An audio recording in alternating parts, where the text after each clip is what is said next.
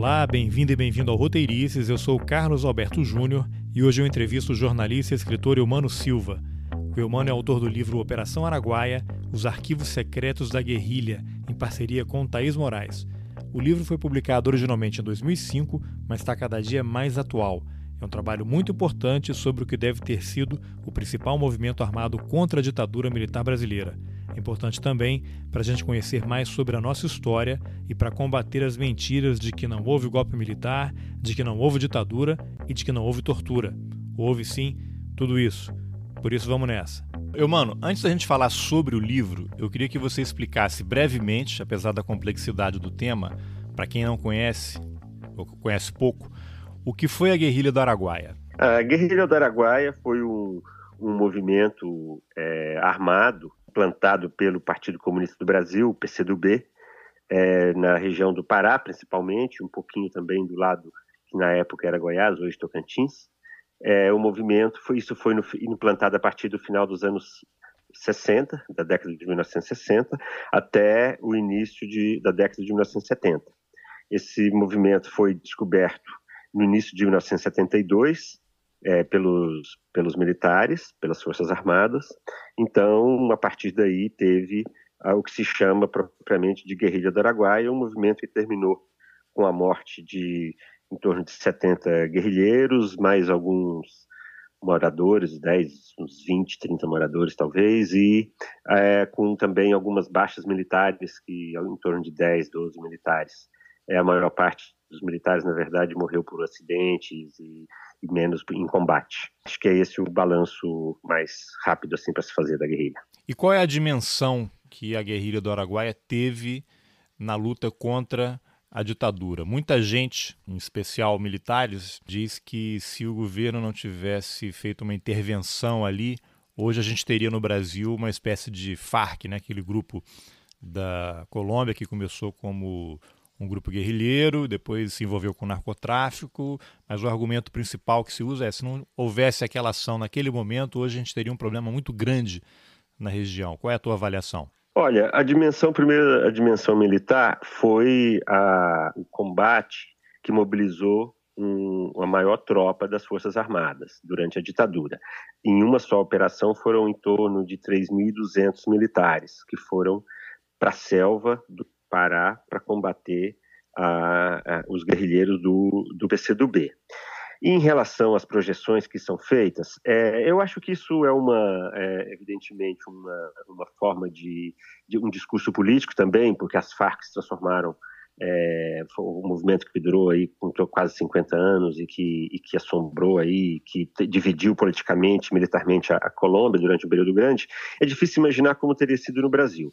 É, agora, o que havia naquele momento, assim, eram as condições que permitiam que a guerrilha crescesse no Pará. O Brasil, aquela era uma área muito abandonada do Brasil, em que a, as, as condições de saúde, de educação eram extremamente precárias, transporte, era uma região muito abandonada do Brasil. E essas, essa carência que criava espaço para que se fosse para que se fosse implantado ali, chegassem lá pessoas que tinham determinado grau de estudo, tinham médicos, tinham enfermeiros, tinham pessoas que tinham tinham outras técnicas para lidar com a, com a, com a, terra e tudo.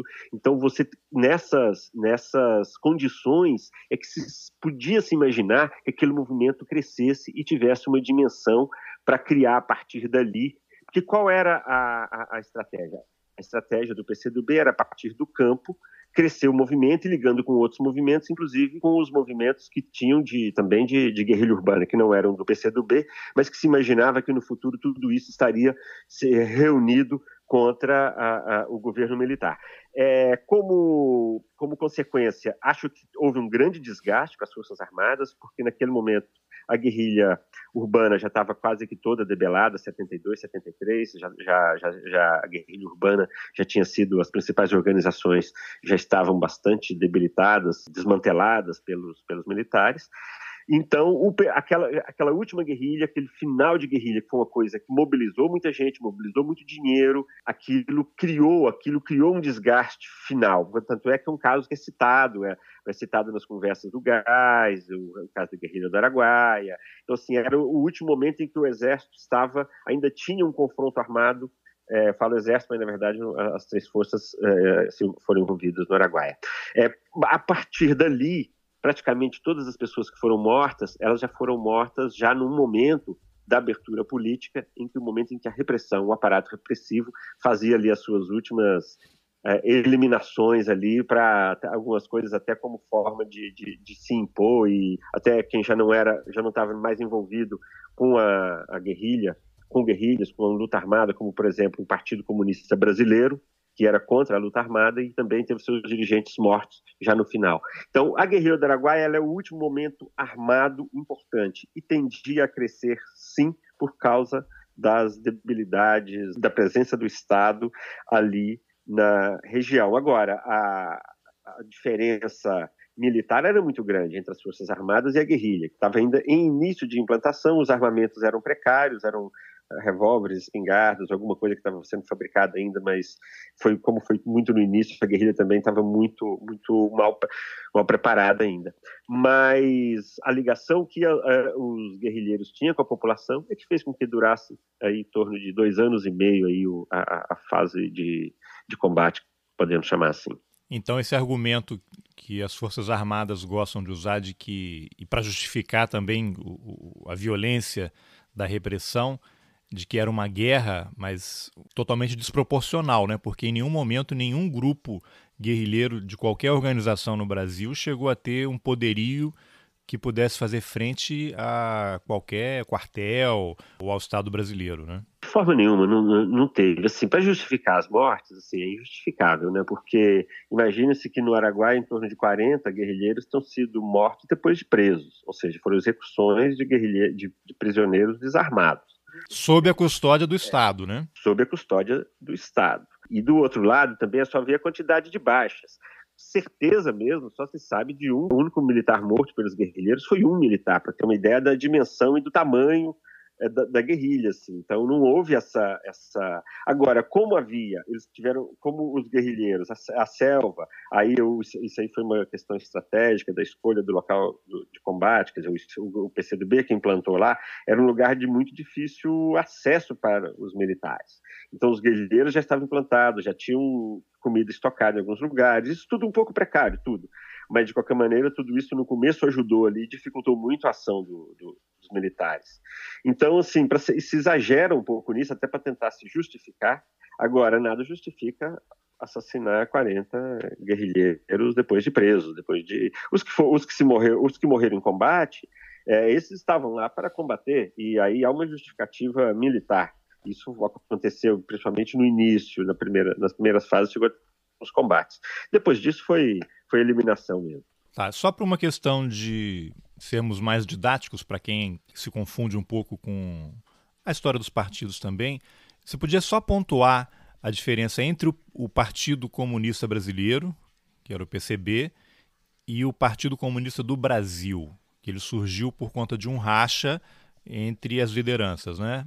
foi em 1962, que a matriz era o partido inicialmente fundado na década de 1920, o partido se chamava Partido Comunista do é, Partido Comunista do Brasil e a sigla era PCB. É, depois, da, do, do final, depois da morte de Stalin e da ascensão de, do governo Khrushchev na Rússia, houve uma, uma divisão aqui no Brasil.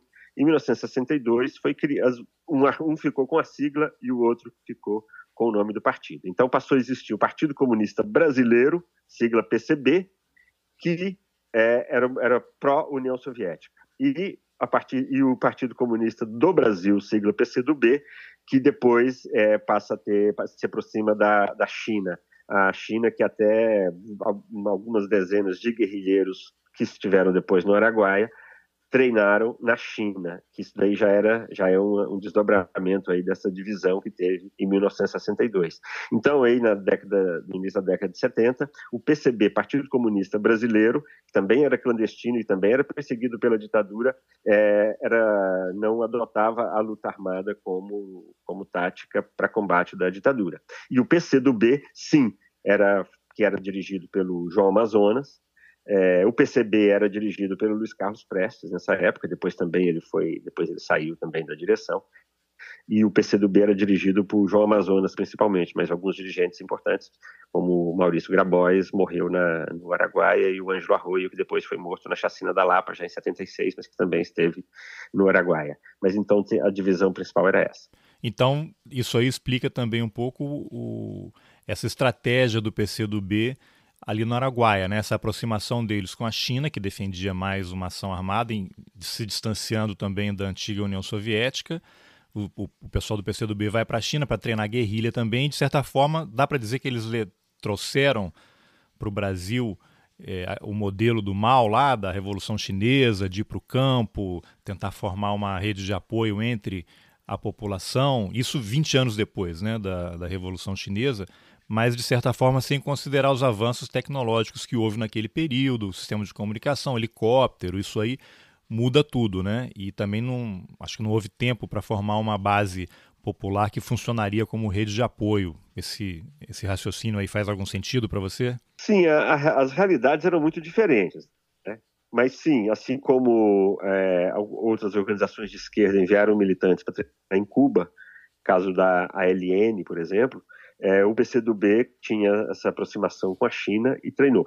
Havia sim essa inspiração no, no modelo chinês da, da, década de 1950, 40, 50, é, mas a realidade brasileira é muito diferente. Então, quando se conversa com, com guerrilheiros que estiveram na, na, China, como por exemplo com o Zezinho do Araguaia, o Miqueias de Almeida, o, o Zezinho fala que assim não havia muita coisa a ser aplicada aqui, era muito diferente a realidade até no, no, início do livro, até eu coloco, o, a gente apresenta aqui a, a região, aqui, apresentando a primeira região do Araguaia, quente e úmida, aí tem a cena do Zezinho do Araguaia chegando a Pequim para o treinamento de guerrilha, lá um frio lascado e, neve, né? e uma Na realidade neve. completamente diferente. Na neve, então assim, muito diferente o treinamento da nossa selva aqui. Ele não teve esse tipo de treinamento de selva lá. É, mas treinavam a coisa com armamento, coisas assim. Mas, assim, não conversando com os guerrilheiros, isso é uma impressão, com os ex-guerrilheiros, sobreviventes, não se nota que, que os que treinaram na China tinham, assim, uma diferença militar tão grande em relação aos outros guerrilheiros daqui. Assim, estava todo mundo na verdade aprendendo a lidar, alguns com mais facilidade, outros menos, ali naquela mata fechada, um ambiente muito diferente do que é hoje, que está tudo boa parte devastado. Aquilo era mata, era uma era um, era um emaranhado de árvores, uma coisa intransponível. Então imagina para o exército não tinha como entrar com tanques. Por isso é que essa questão dos helicópteros realmente foram importantes. Alguns alguns combates, vários ali, foram decididos por, por causa do, dos helicópteros da, da, das Forças Armadas, né? Então, essa, havia essa grande diferença, eu acho, de cenário de ambiente da China para cá. Havia também a realidade político-social, principalmente, muito diferente. Eu não conheço bem a realidade da China como era, mas a nossa realidade é muito específica, e muito específica essa situação brasileira ali, da, daquela região pobre, e também o Brasil todo naquele tempo. Nós estamos falando do Brasil dos anos 1970, que, assim como você bem falou, uh, não havia tecnologia, isso tudo era muito isolado, as condições muito precárias. Então, era esse Brasil que, naquele momento, era governado por uma ditadura e que setores da, da sociedade, alguns até é, se dispunham a pegar em armas para lutar contra essas condições, um momento bem específico da história do Brasil. Eu, mano, como é que o, o tema da guerrilha do Araguaia despertou o seu interesse a ponto de você decidir escrever um livro? Você já havia feito reportagens sobre o tema quando trabalhava no Correio Brasiliense, chegou a ganhar um prêmio ESSO por causa disso. Você diria que o livro ele foi uma extensão natural dessas reportagens? Isso, eu já conheci, já tinha lido as primeiras coisas relacionadas ao Araguaia. Eu tive muita curiosidade sempre, como qualquer guerra desperta curiosidade de modo geral nas pessoas. A gente não tinha noção é, o que sabia do Araguaia naquele período, havia poucas publicações ainda, mas se sabia, a, a, a, não se sabia quantas pessoas morreram, não se sabia exatamente como é que aquilo tinha se dado, havia sempre uma, uma sombra muito grande pelo que tinha acontecido no Araguaia. Depois que eu virei jornalista, é, eu achava, eu tinha uma curiosidade jornalística, sim, porque se sabe, como havia essa, essa, essa quantidade grande de, de dúvidas sobre o que tinha se passado, todos os jornalistas, eu acho, daquele período tinham uma, uma curiosidade grande por isso. Eu tive também uma coisa que me ajudou a aproximar desse tema, é que eu, por um período, uns dois, três, quatro anos, eu fui com um pouco de, às vezes mais intensamente, às vezes menos, mas eu, eu fiz muitas, muitas matérias na área militar, eu fui credenciado nos, nos na, os militares, ministérios militares, aeronáutica, marinha, exército, e também no ENFA. Então eu cobri a área militar e me interessei muito pelos temas militares. Eu acho que é uma área, eu cobri exatamente a transição da ditadura para a democracia, percebi ali o esforço dos militares em se adaptar à democracia. Foi um período muito interessante de, de, de relacionamento entre a imprensa e, e, e, os militares. Então eu tive essa aproximação também com os militares. É, jornalisticamente, eu comecei a ter alguns contatos com documentos militares na década de 1990, mas ainda não tinha, não era relacionado a, a Araguaia ainda, foi coisa relacionada ao golpe de 64. É, mas já em 2001, quando eu, entrei, quando eu fui para o Correio Brasiliense, eu tive uma dica de que as, as pessoas no Araguaia estavam falando mais, os moradores de lá, que estavam mais interessados em contar a história, estavam perdendo um pouco o medo de contar o que tinha se passado com eles. Aí eu fiquei três semanas, eu e o, o fotógrafo Gilberto Alves, nós ficamos três semanas na região da Guerrilha do Araguaia, conversando com moradores, praticamente exclusivamente com, com, moradores da região. Conversamos ali com uns 30 moradores, mais ou menos, com pessoas que tinham tido algum tipo de contato com a guerrilha, ou com militares, ou com os guerrilheiros, o que tinham tido algum tipo de envolvimento, pessoas que também foram torturadas, foram presas. É, e essa foi uma, foi uma, série de reportagens, então foi o meu primeiro contato como jornalista com o Araguaia, com essa série de reportagens que nós fizemos para o Correio Brasiliense. É, os depoimentos eram muito fortes, o, o depoimento mais forte até, depois reproduzido no, no, livro, é o depoimento de um Mateus, de um, de um ex-mateiro chamado Cícero. O seu Cícero contava como ele participou de um, de um enfrentamento com guerrilheiros, que um dos guerrilheiros, o Adriano Fonseca, foi morto, foi, foi a, a, tiros e depois que ele foi morto, o, um, um, outro mateiro que estava junto com Cícero, ele foi, ele cortou a pedido dos militares, ele corta a cabeça do guerrilheiro, do Adriano, e ele carrega essa cabeça até um determinado lugar. Foi depois muito forte de uma coisa que foi vista pelo pelo pelo Cícero e eu tomo um cuidado grande no livro para não porque como essas histórias são todas elas elas vão ficando, não se sabe bem o que é verdade, vão ficar, vai ficando um pouco uma pessoa que conta para outra. Eu tomo cuidado de colocar sempre os depoimentos de pessoas que viram ou fizeram as coisas, não pessoas que ouviram falar das coisas. É uma, foi uma preocupação aí para diferenciar, tentar não, não, não, cair aí nas lendas, no, que, no imaginário, na, na, das, da, do que teria se passado lá, tentar ficar as pessoas assumem que viram ou que fizeram e também, claro, sobre os documentos. Pois é, depois que eu fiz essa série de reportagens que a gente fez, eu e Gilberto fizemos, eu fui procurado pela Thais Moraes, que era filha de militar, tinha um, um, uma quantidade grande de documentos sobre a guerrilha, documentos inéditos, ela tinha interesse em, em fazer um livro, é, eu tinha interesse no material jornalístico, não necessariamente fazer um livro. Nós chegamos a um acordo e, primeiramente, eu publiquei a maior parte dos documentos, que foi essa série de reportagens. Então, assim, o livro está ligado a essa série de reportagens que, que rendeu o prêmio ESO para gente. É, a série de reportagens eu tive ajuda também eu convidei, que, era um repórter da, da, minha equipe, o Matheus Leitão, o Thiago Vitali Jaime e o Rodrigo Rangel, dessa equipe que fez essa série de reportagens para o Correio. E daí, terminada a série de reportagens, então eu passei a, a escrever o livro, o processo todo entre as, as primeiras reportagens e o livro aí durou em torno de três anos, mais ou menos, para produzir o livro. Acho que, entrando, detalhando um pouco aí sobre a produção do livro, acho que uma coisa que é interessante de se observar é que naquele tempo a documentação militar era muito restrita ainda.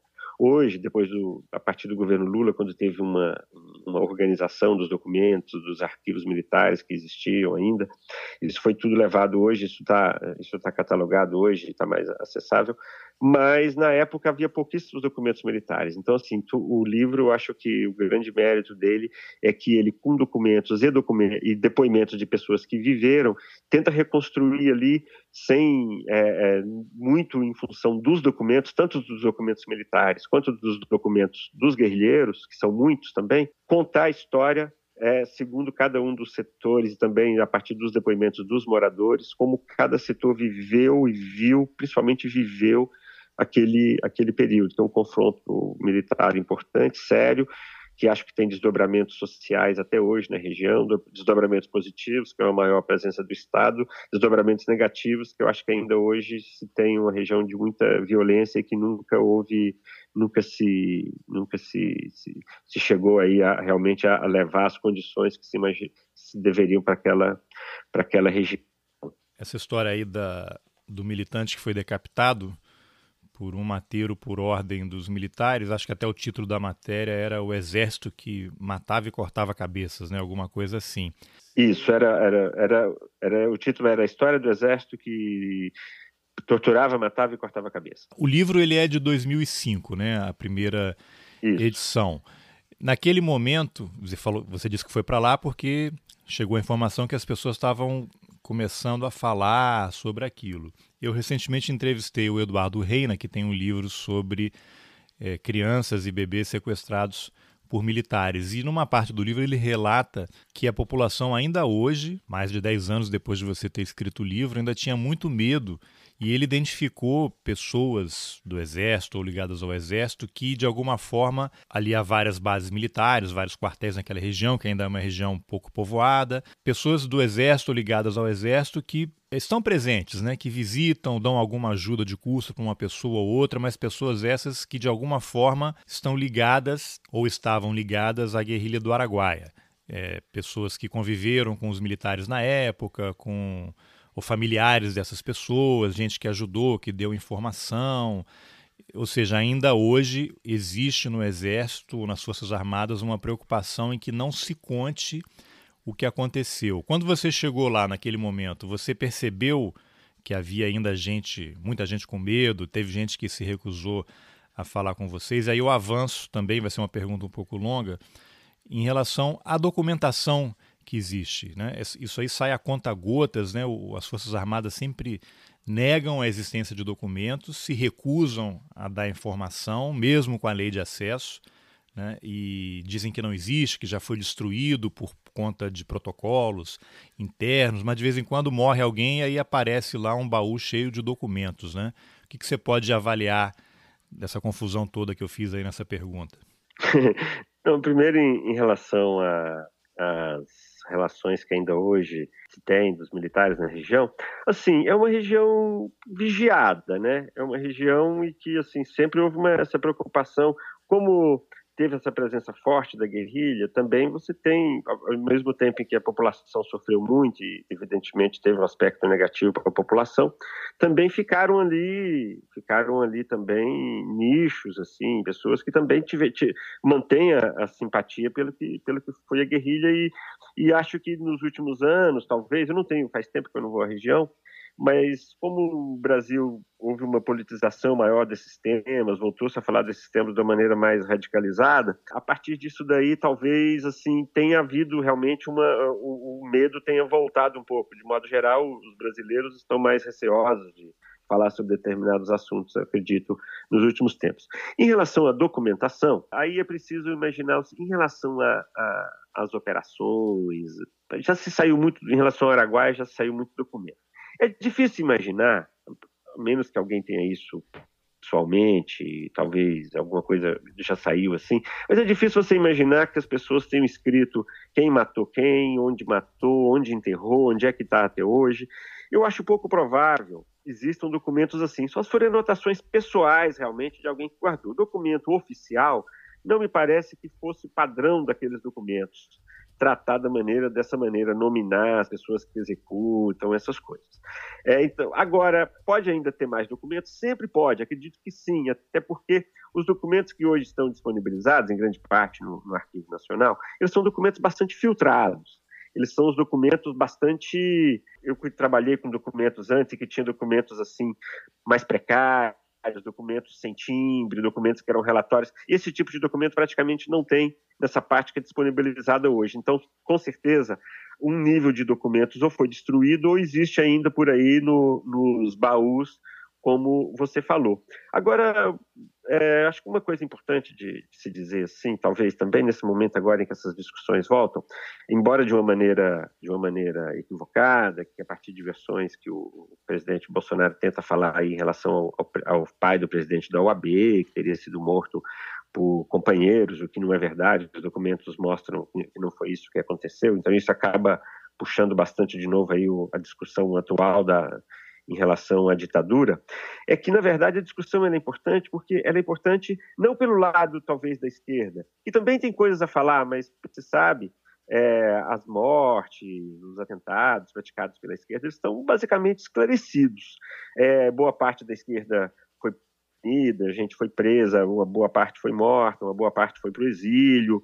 É, do lado dos militares, nada disso, nada disso aconteceu e são eles que têm a contribuir para o esclarecimento. Então, quando se fala que a Comissão da Verdade não avançou, verdade de certa forma, poderia ter avançado muito mais, mas não houve ajuda dos militares. E quem tem as informações sobre o que se passou, esses esclarecimentos que precisam ser feitos, e aí, inclusive, principalmente pelo número é, em relação a, ao Araguaia, é que, que, são os militares que poderiam ajudar a, a, diminuir aí a dor das famílias, independentemente de quem foram essas pessoas, é, se estavam armadas, se não estavam armadas, se foram mortas em defesa, depois de presas, foram mortas em combate. Independentemente disso, o que se esperava é que houvesse uma ajuda, uma contribuição das Forças Armadas, dos militares, para que houvesse essa, essa atendesse aí ao, ao, anseio dessas, dessas famílias. Isso, infelizmente, não aconteceu, uma coisa que ainda poderia evoluir, é uma coisa que poderia ajudar a distensionar o clima no Brasil, é se os militares, de alguma maneira, voltassem a contribuir, não para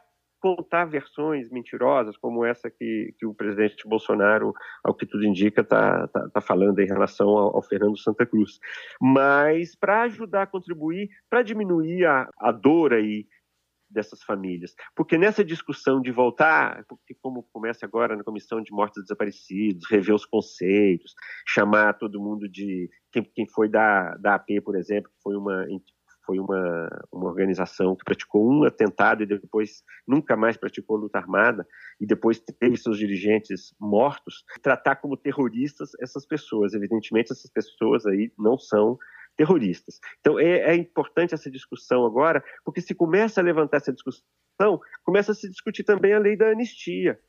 Porque a, uma coisa que é importante é que hoje nós estamos, talvez haja um, uma certa. A, não se esteja levando em conta que nós estamos hoje sob a luz da Constituição de 1988. Então, esse conce alguns conceitos que valiam durante a ditadura deixaram de valer na legislação atual, deixaram de valer no momento. Então, seria. Porque se for para rediscutir lei de anistia, vai se rediscutir também a punição dos agentes do Estado que praticaram crimes também durante a, a, a, repressão e que não foram jamais punidos. A lei de anistia, ela é uma lei muito curiosa, né? Porque ela anistia os torturadores também. Sim, porque naquele momento o que aconteceu? A esquerda querendo aproveitar não a esquerda, toda a sociedade brasileira querendo aproveitar a redemocratização, a abertura que vinha do governo Geisel e que já, aí já era no governo Figueiredo, Figueiredo que assinou a anistia.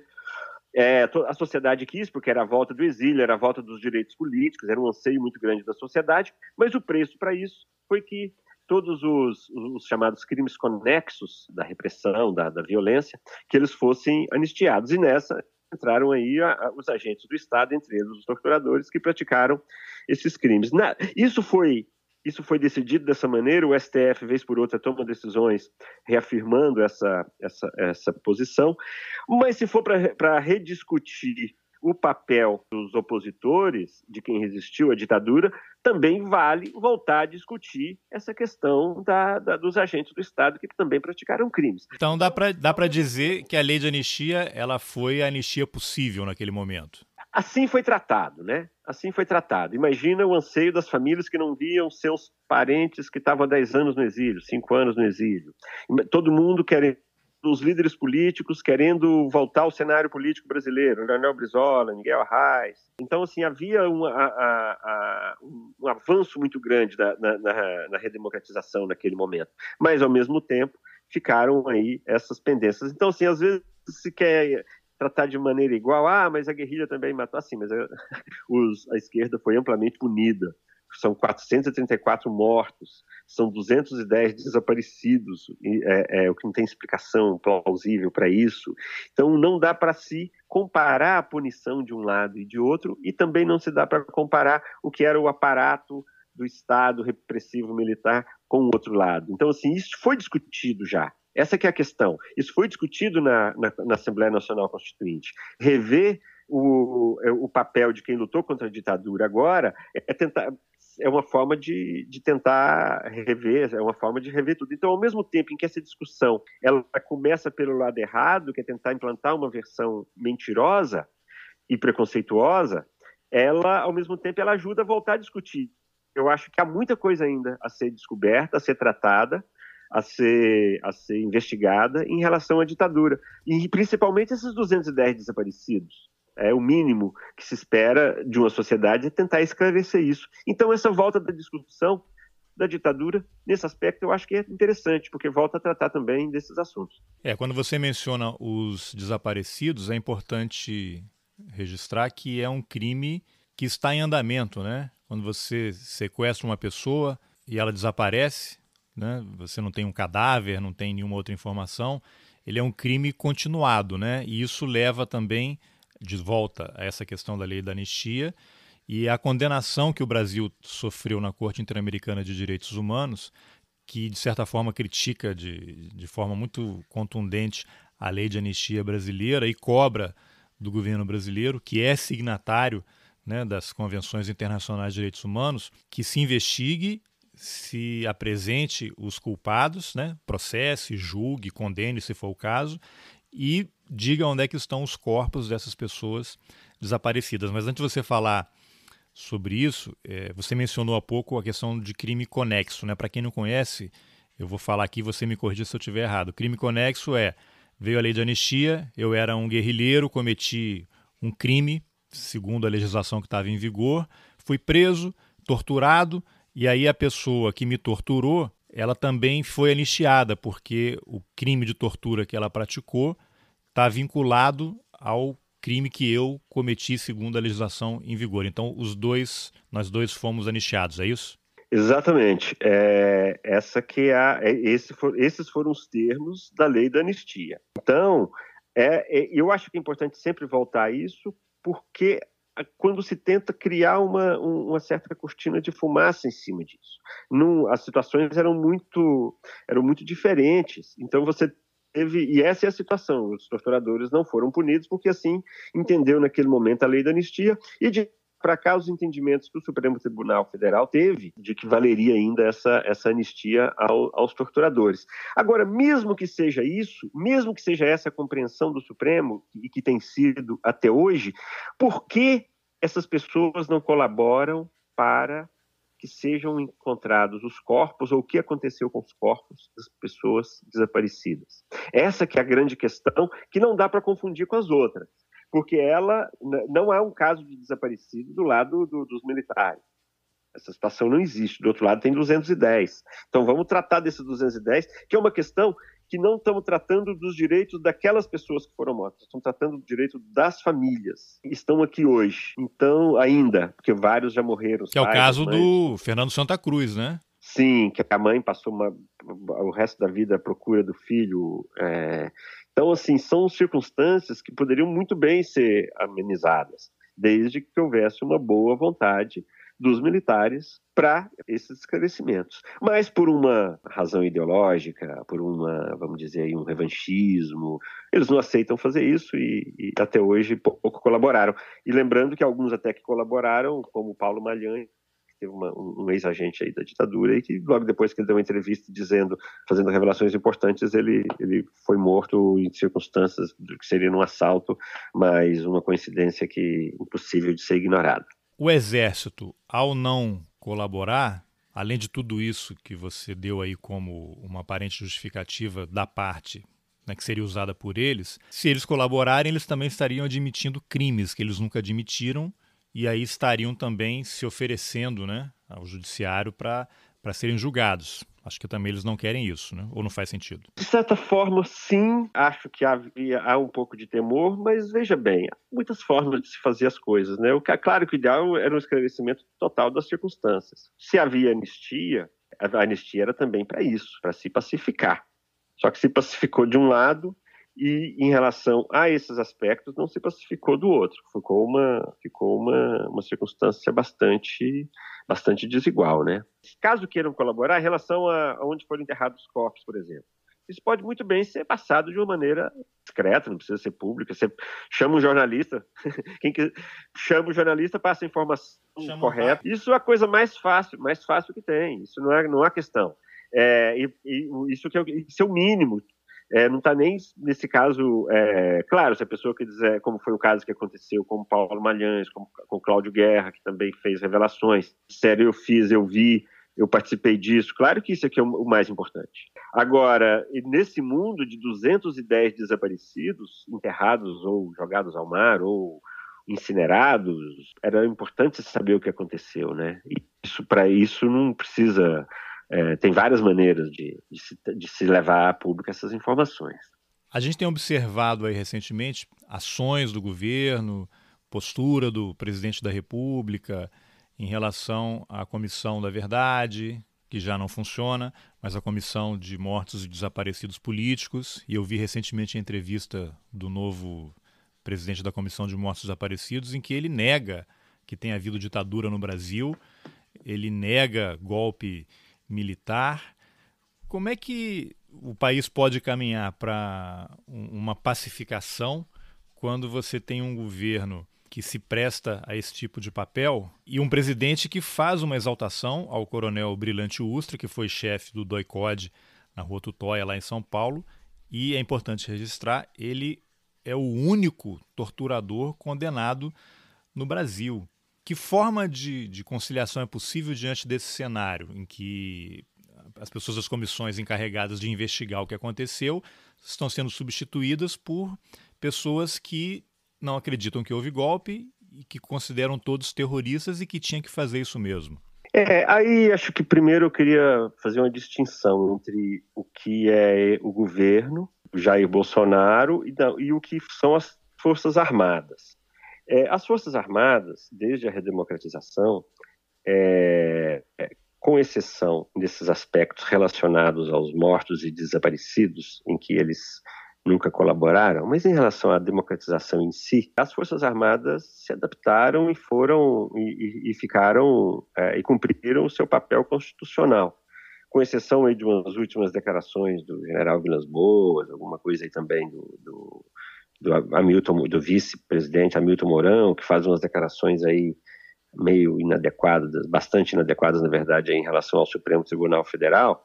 Fora isso, de modo geral, as Forças Armadas elas tiveram um comportamento democrático, participaram aí dos, dos governos, eu acho que de uma maneira que, que, deve, que, que deve ser observada e, e deve ser ressaltada. O governo, na verdade, é a extrema-direita o governo, na verdade, é a parte que foi derrotada ainda durante a ditadura.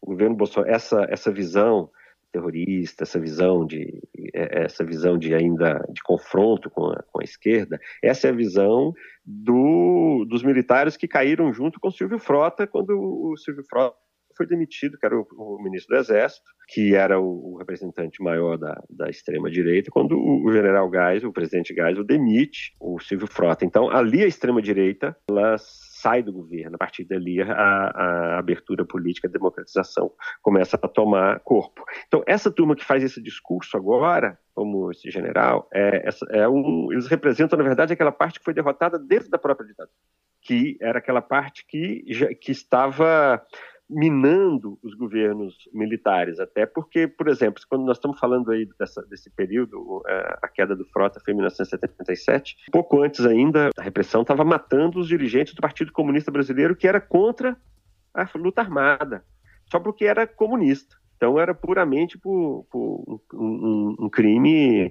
ideológico, alguma coisa assim. Então essa ala foi derrotada dentro do, da ala militar o, o Figueiredo, o general Figueiredo, presidente, depois ele tomou posse para continuar essa abertura, assina a lei de anistia. Eles tentam fazer isso de uma maneira fazem isso de uma maneira bastante segura do ponto de vista militar, tanto é que o, o Figueiredo cumpre o mandato de seis anos, ele, ele entra, tem uma eleição dentro do, do, colégio eleitoral, mas passa a eleição para um, um, civil, passa a presidência para um civil.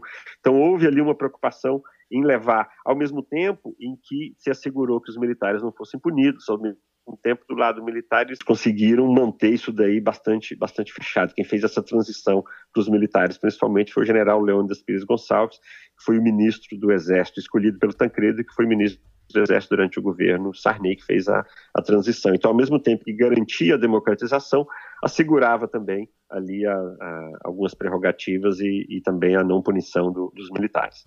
Essa estratégia, eu nem sei se é uma estratégia, né, de negar que houve ditadura, que houve golpe militar, que houve tortura. Eu já ouvi várias entrevistas de gente falando que, na verdade, quem nega, ou, ou pelo menos a, essa elite da direita pensante, vamos dizer assim, sabe que aconteceu tudo isso, mas tem que negar.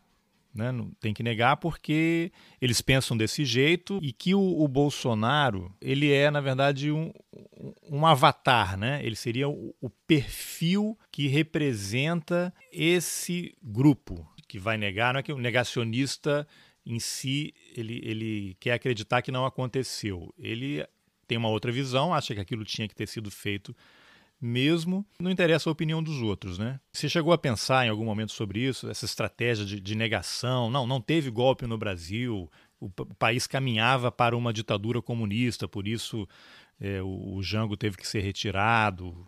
Você já chegou a, a pensar sobre esses aspectos? Olha só, é, as Forças Armadas, os militares, eles nunca mudaram a opinião deles em relação ao golpe em si.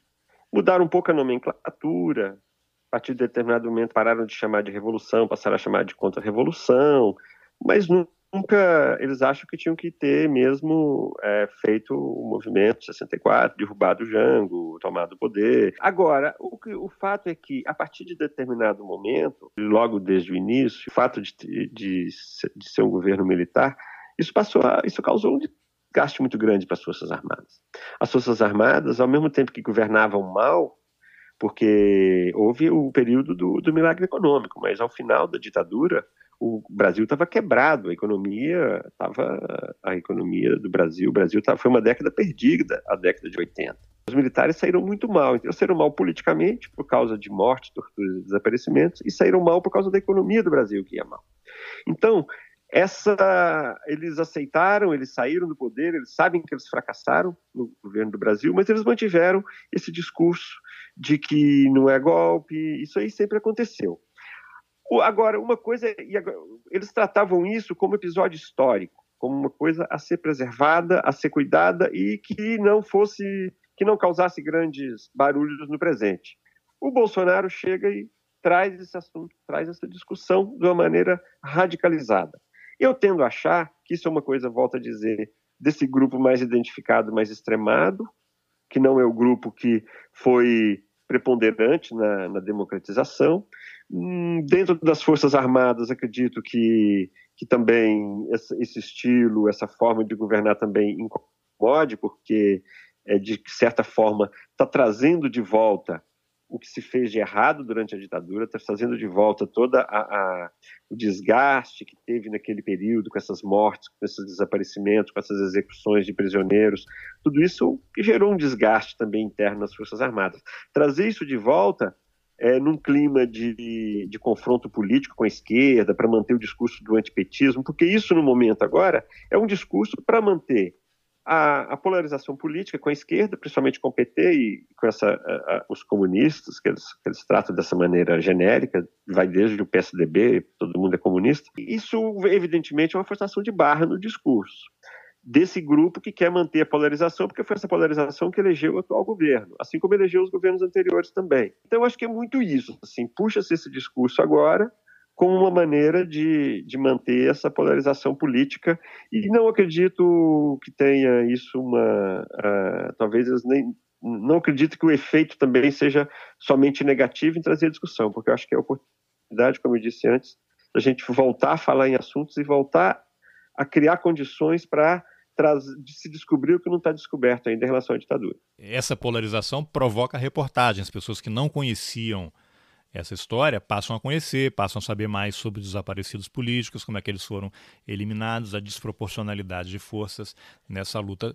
Mas eu acho que também, é, de certa forma, é um desgaste para as Forças Armadas, né? É, eu acho que, na verdade, se aposta na desinformação. Quando chamam todo mundo de terroristas, aí eu, é, nesse final de semana, final de semana anterior, eu até fiz uma reportagem mostrando que, em relação ao Fernando Santa Cruz, pai do Felipe Santa Cruz, presidente da OAB. Ele foi preso no início de 74, no Rio de Janeiro, segundo alguns documentos militares que foram é, é, recolhidos, que foram enviados pelas Forças Armadas para o Ministério da Justiça em 1993. Esses documentos dizem que ele foi preso em fevereiro de 74. Pois é, a versão agora é que ele teria sido morto pelos companheiros e que ele era um terrorista. A hora que a gente puxa a ficha dele do SNI, uma ficha que foi preparada em 1983, os crimes mais pesados que ele cometeu foi participar de passeata e de comício embora ele seja chamado de subversivo, terrorista. Então, quando você vê que o próprio SNI não tem nenhum crime, não imputa nenhum crime àquela pessoa, e essa pessoa ela é desaparecida, ela é morta e desaparecida, eu não vejo como isso seja bom para as Forças Armadas que se divulgue esse tipo de coisa. São documentos dos próprios militares, não tem nenhum crime, não tem essa pessoa de arma na mão nenhuma vez, não tem essa pessoa fazendo a não ser que ele era integrante de uma organização clandestina que tinha cometido um atentado oito anos antes. Aí se quer se jogar na, na, conta do Fernando Santa Cruz também. Então, é, eu não vejo como isso, eu acho que isso, então assim, eu, eu quero chamar a atenção um pouco para que seja visto isso como uma oportunidade de voltar aos assuntos e tratar desses assuntos, acho que é possível, os pesquisadores, jornalistas, agora, o que seria interessante mesmo seria que mais militares colaborassem para trazer a verdade que só tem a, a contribuir aí pra, até para a consciência de, de todo mundo aí que, que acorda e dorme pensando no que fez no passado, né? Essa, essa questão da desinformação que você mencionou é interessante, porque quando perguntado sobre o assunto, o Bolsonaro fala: Ah, você acha que eu acredito nessas comissões, no que essas comissões trouxeram? E aí, me referindo especificamente ao caso do Fernando Santa Cruz, a informação não é de uma comissão, a informação é do próprio Exército, né? É um relatório oficial do SNI. Sim, sim, sim, sim. Nesse caso de que não tem nenhum crime na conta dele, na, na ficha dele, é do SNI. As informações de que ele foi preso, elas são da Aeronáutica, da Marinha e do DOPS de São Paulo. De que ele foi preso em fevereiro de 1974. Depois disso, ele nunca mais foi visto. Então, ele foi preso. Isso está em documentos militares, oficiais. Ele foi preso. E aí ele desaparece. Onde é que entram Onde é que entram os, os companheiros dele que o teriam matado? Não está é, nessa cena. Não existe, isso foi criado agora. Essa referência ela não existe no passado em nenhum momento, não está no livro do Ustra. Não está no livro do Ustra. Ustra trata por exemplo, de outras execuções, mas essa não trata. Isso seria um detalhe muito suculento para o livro do Ustra, né, para ficar de fora. Claro, evidente. Essa informação só o Bolsonaro que sabia. E me desculpe o presidente, mas não dá para acreditar, não. Ele está ele tá falando contra os documentos das Forças Armadas. É, agora, você, eu, mano, você é um jornalista que passou por várias redações, chefiou várias redações em Brasília, nós trabalhamos juntos em duas oportunidades. Como é que Onde foi que nós, jornalistas, erramos, se é que o termo correto é esse, de maneira tão grande que permitiu que as fake news viessem com uma força como tem e que, e que tem gente que se informa mais, acredita mais em grupo de WhatsApp do que no que lê nas páginas ou nas telas? É, é a discussão é longa. a discussão é longa. É claro que teve erros, Agora, o que houve principalmente, eu acho, foi uma chegada da o avanço tecnológico. Ele tirou do jornalista o controle da informação, né? Que ele praticamente não tinha o controle da informação, da informação publicada, de, em boa parte tinha. Então, isso ao mesmo tempo que para muitos era um, um monopólio, mas ao mesmo tempo havia nisso daí um filtro e nós que trabalhamos em, em mais de uma redação, nós sabemos também do, da, da, seriedade dos critérios, dos filtros que nós sempre utilizamos para publicar as matérias. A politização dos últimos anos, e aí vamos botar dos últimos 15 anos, polarização em torno da imprensa, que começou a partir do mensalão, ela provocou alguns desgastes, então você teve ao mesmo tempo você teve erros e exageros da imprensa, e agora a divulgação aí da, dos bastidores da Lava Jato mostram isso, como às vezes a imprensa fica muito a reboque também das autoridades, isso evidentemente é um erro, isso leva à queda de credibilidade também, à medida que os fatos depois não confirmam as primeiras informações das autoridades. Então você teve também esse desgaste. Agora, essa foi impossível controlar essa, vamos chamar aí, essa explosão tecnológica que permitiu que todo mundo divulgasse o que quer. E aí foram criando os nichos, foram criando as bolhas, e aquelas pessoas que não liam antes jornal, porque veja que os jornais não chegavam a todo mundo, só chegava a televisão, mas os jornais não chegavam. A, a televisão ela já tem uma informação mais rápida, mais superficial. À medida que se conseguiu criar a imagem contra esses meios de comunicação também, que também cometeram seus erros, ficou mais fácil agora.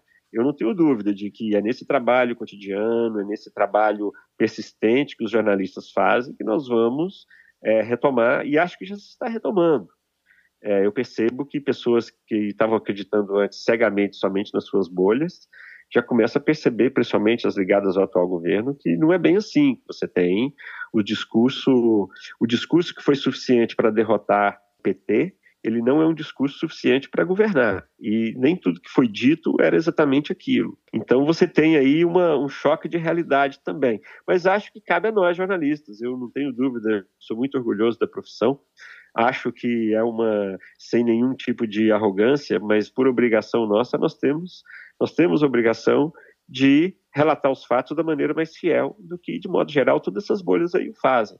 É, nós temos critérios para isso, nós temos técnicas para isso. Às vezes alguns se entusiasmam mais com alguma fonte, com alguma coisa, mas desde que, que com devido critério, com a investigação, prefiro até a palavra apuração dos fatos, sem preconceito, sem querer brigar com a notícia, com o nosso jargão que a gente usa. Eu acho que não tem, para a sociedade, eu não tenho dúvida de que o jornalismo, a imprensa, eu não tenho dúvida de que é o melhor meio para se informar. É, a, nisso a tecnologia ajuda porque também aumenta a pluralidade de, de, de opiniões e de manifestações. Mas a informação checada, feita dentro de padrões técnicos, bem dimensionada, contextualizada, isso é, isso é tarefa nossa de jornalista, não tenho dúvida disso. Tá, o Mano está caminhando aqui para o fim, mas tem uma pergunta que eu sempre gosto de fazer para quem escreve livro. Primeiro que eu acho uma loucura, né, escrever um livro.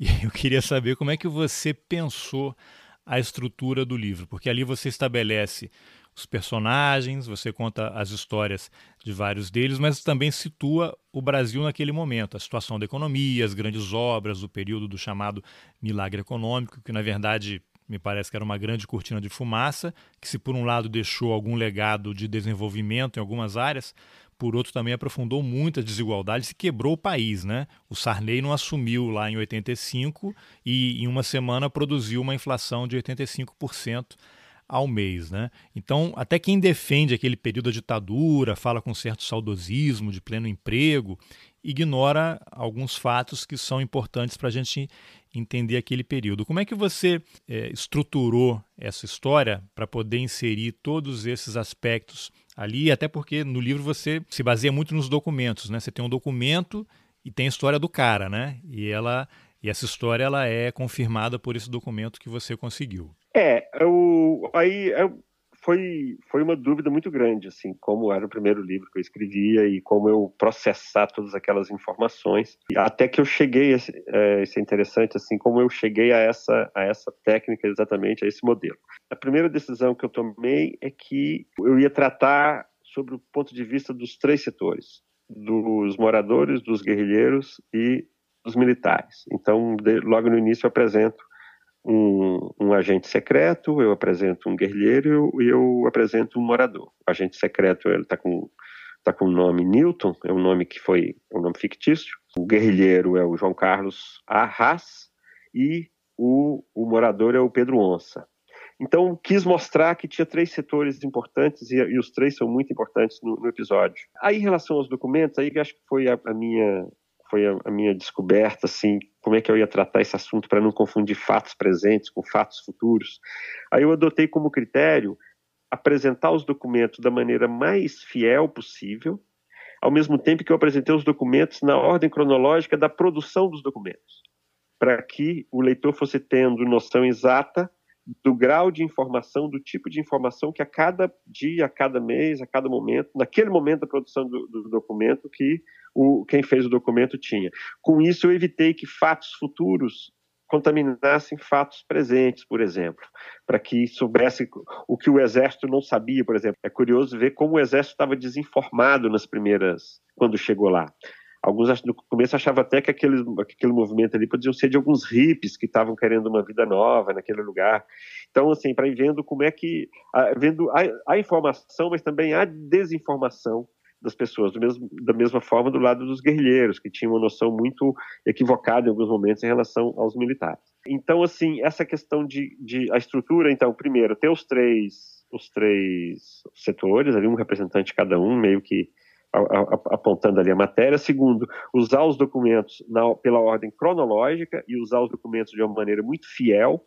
É, a minha interferência é muito pequena, mais para contextualizar, mas eu, eu quase que transcrevo os documentos na linguagem jornalística. Por fim, aí eu tenho que confessar que eu me inspirei um pouquinho, e engraçado que depois eu me inspirei mais no, no, trabalho recente, mas eu me inspirei um pouquinho também aí nos Sertões de Euclides da Cunha, que também tratava de uma guerra, que também tratava de três campanhas, embora que eu mostre no livro não são exatamente três campanhas, é uma coisa um pouco mais diluída, não é bem dessa maneira, embora seja por alguns tratado assim, e aquela descrição toda do cenário, da terra, da geografia. Eu confesso que eu me inspirei um pouquinho ali no, no, no Sertões, no, Euclides da Cunha, para dar um pouco, um pouco da profundidade. Assim, nisso os documentos militares ajudaram muito.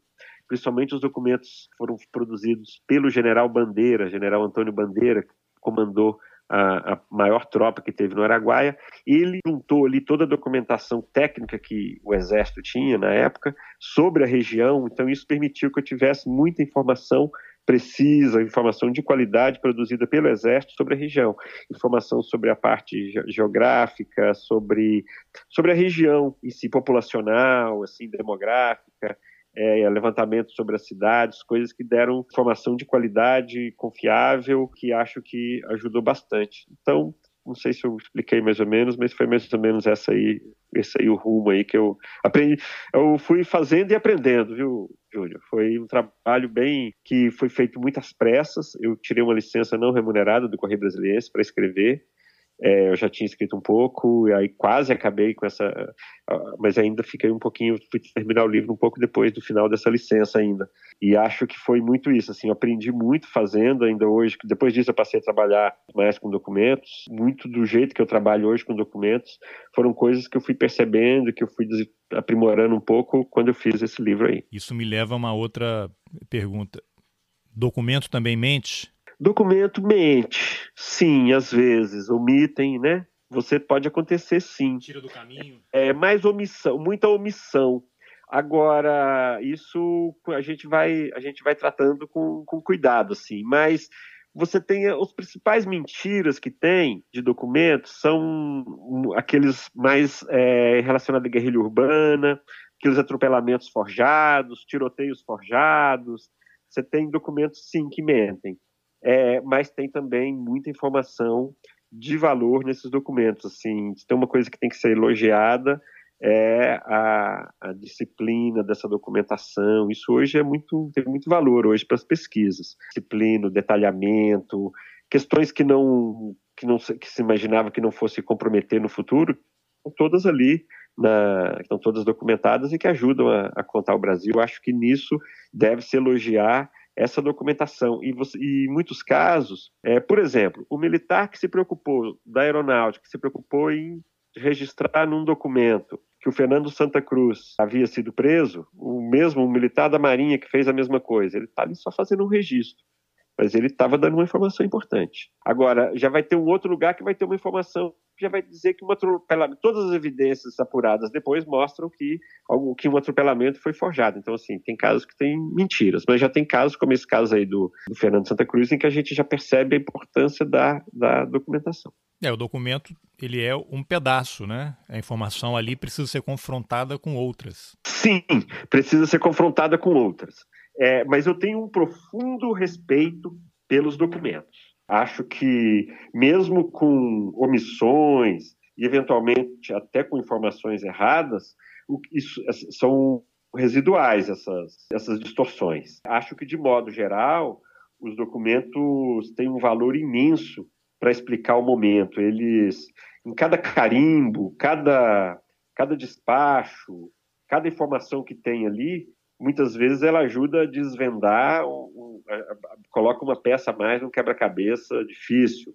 Então, acho que esse é um trabalho que não tem fim, na verdade, sabe, Júnior? Acho que a quantidade de histórias não contadas ainda podem ser buscadas e que temos condições de e que temos registros, porque, como eu disse, não se espera lá essas informações que se procura mais, quem matou, onde enterrou, isso acho pouco provável que exista isso registrado formalmente. Mas o contexto todo de que essas coisas aconteceram, esse contexto ele é registrado.